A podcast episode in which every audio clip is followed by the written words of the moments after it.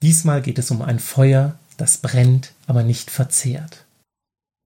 Magia Naturalis. Hallo und herzlich willkommen. Die kleine Kerze schwebt wieder für eine weitere Geschichte über Magie in unserer Welt der Wissenschaft. Ich habe diesmal ein paar spannende Berichte aus alten Büchern von einer wahrhaft spukhaften Erscheinung. Sie wird meist beschrieben als ein Feuer, das unvermittelt auftritt und ebenso schnell wieder verschwindet, dass sich weder durch Wasser noch durch andere Substanzen löschen lässt und keine Spuren, keinen Schaden hinterlässt. Die Erscheinung kann an Metallen, an Eis und sogar an Tieren und Menschen auftreten.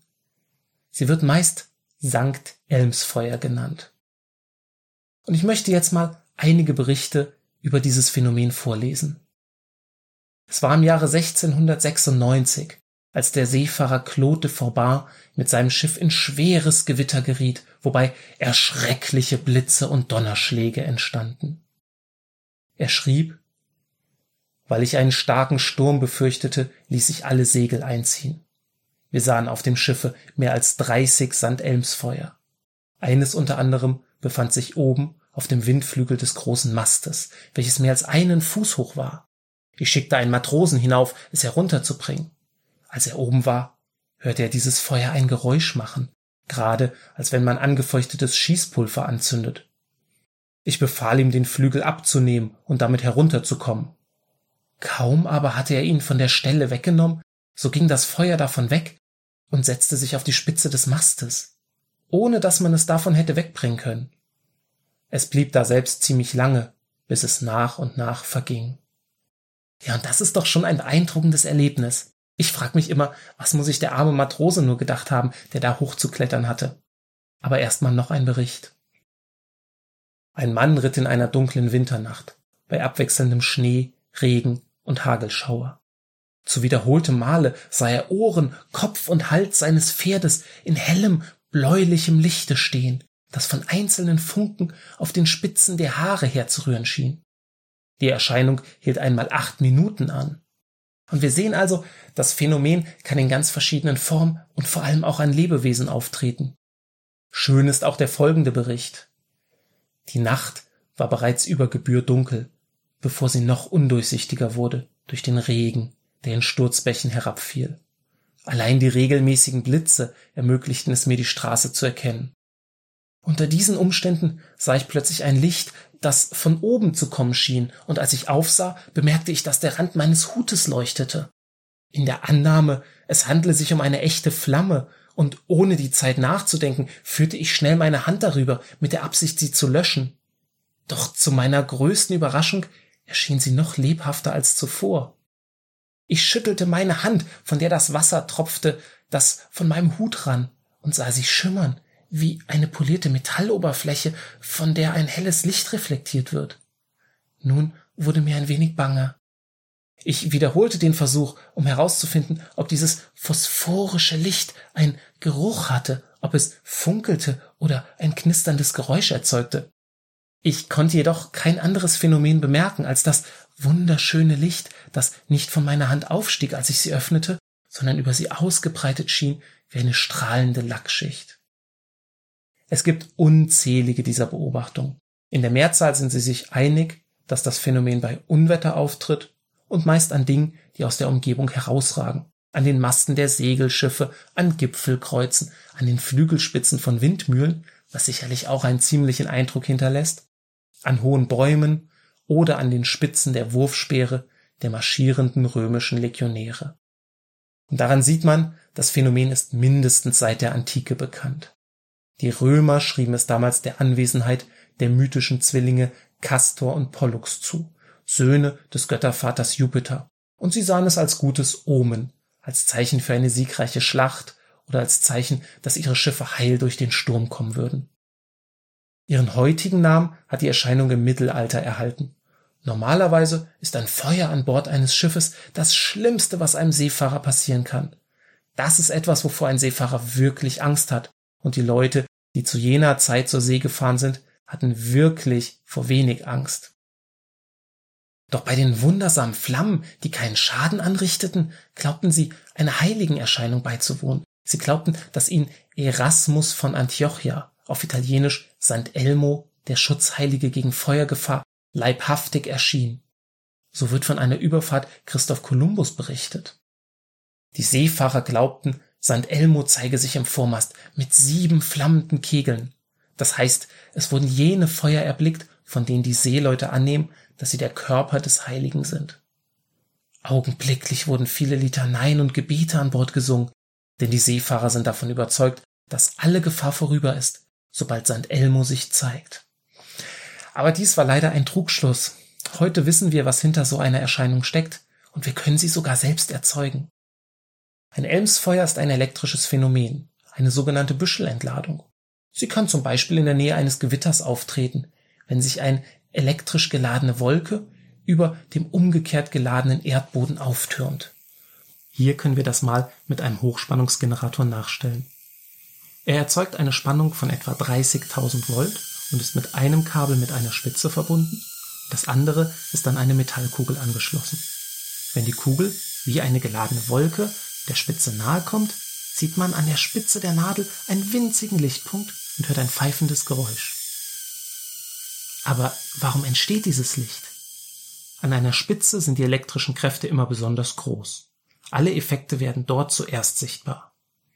Hier ist die Spitze positiv geladen, so wie bei den meisten Gewittern. Die elektrische Kraft in ihrer Nähe ist so groß, dass Ladung in der Luft, vor allem die leichten und flinken Elektronen, sehr stark von ihr beschleunigt werden. Die positive Spitze zieht die negativ geladenen Elektronen an. Sie werden immer schneller, bis sie mit einiger Wucht auf die Teilchen der Luft treffen. Dabei verbeulen sie sozusagen die Anordnung der Elektronen in den Luftteilchen. Diese springen aber schon nach wenigen Sekundenbruchteilen aus ihrem angeregten Zustand in den Grundzustand zurück. Und dabei wird die zuvor aufgenommene Stoßenergie wieder abgegeben, in Form von sichtbarem Licht. In einem Elmsfeuer leuchtet also die Luft in der Nähe eines geladenen Gegenstands, der dabei kaum warm wird. Man erkennt an diesem Beispiel, wie gewaltig die Kräfte in der Atmosphäre sein müssen, wenn sich dort zentimetergroße Elmsfeuer zeigen. Die Situation ist entsprechend gefährlich. Jederzeit kann es zu einer potenziell tödlichen Blitzentladung kommen. Mit einem Trick können wir aber auch größere Entladungen herstellen, die einem Elmsfeuer sehr ähnlich sind. Wir benutzen einen sogenannten Tesla-Transformator. Der lässt die Spannung in dieser Spule sehr schnell schwingen, sodass sie sich zu enormer Höhe aufschaukelt. Und er erzeugt dann hier oben eine Büschelentladung, die einem Elmsfeuer sehr ähnlich sieht und sich auch etwa so anhört.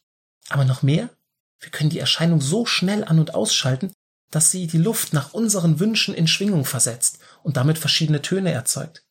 Wir können also eine Plasmaflamme hervorbringen, die Musik macht, die singen und die sogar sprechen kann.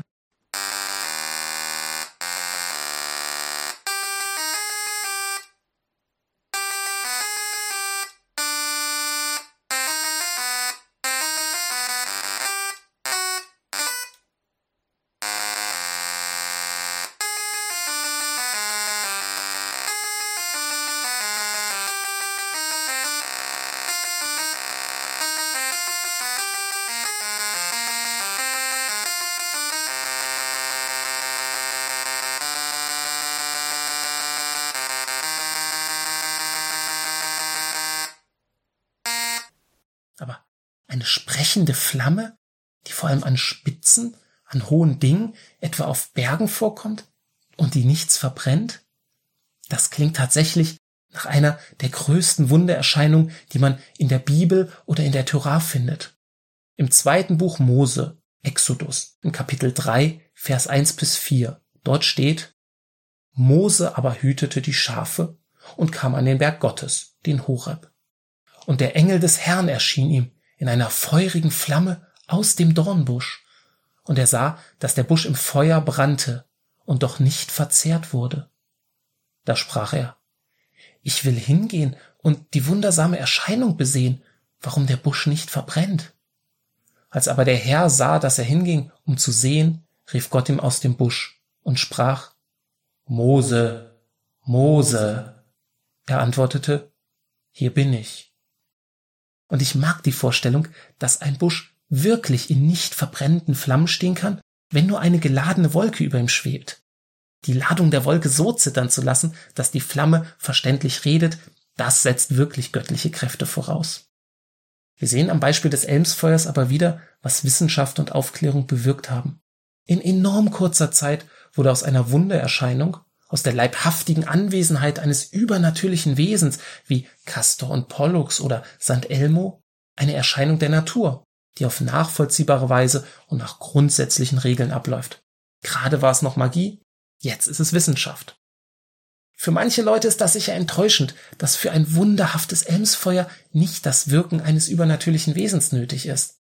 Denn so ein Wesen könnte man ja bitten, einen auch bei anderen Problemen zu helfen und somit uralte Magie ausüben.